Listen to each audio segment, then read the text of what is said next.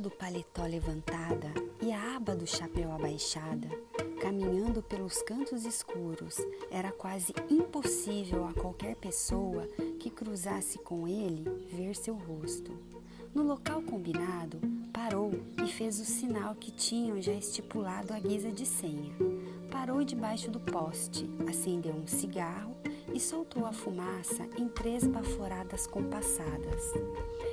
Imediatamente, um sujeito mal encarado, que se encontrava no café em frente, ajeitou a gravata e cuspiu de banda.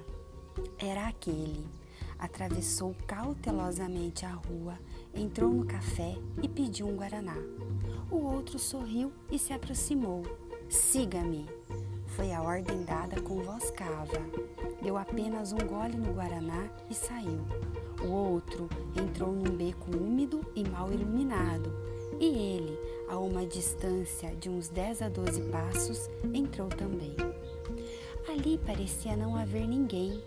O silêncio era sepulcral, mas o homem que ia à frente olhou em volta, certificou-se de que não havia ninguém de tocaia e bateu numa janela. Logo, uma dobradiça gemeu e a porta abriu-se discretamente. Entraram os dois e deram numa sala pequena e enfumaçada, onde, no centro, via-se uma mesa cheia de pequenos pacotes.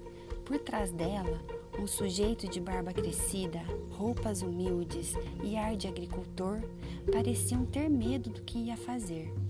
Não hesitou, porém, quando o homem que entrara na frente apontou para o que entrara em seguida e disse: É este. O que estava por trás da mesa pegou um dos pacotes e entregou ao que falara. Este passou o pacote para o outro e perguntou se trouxera o dinheiro.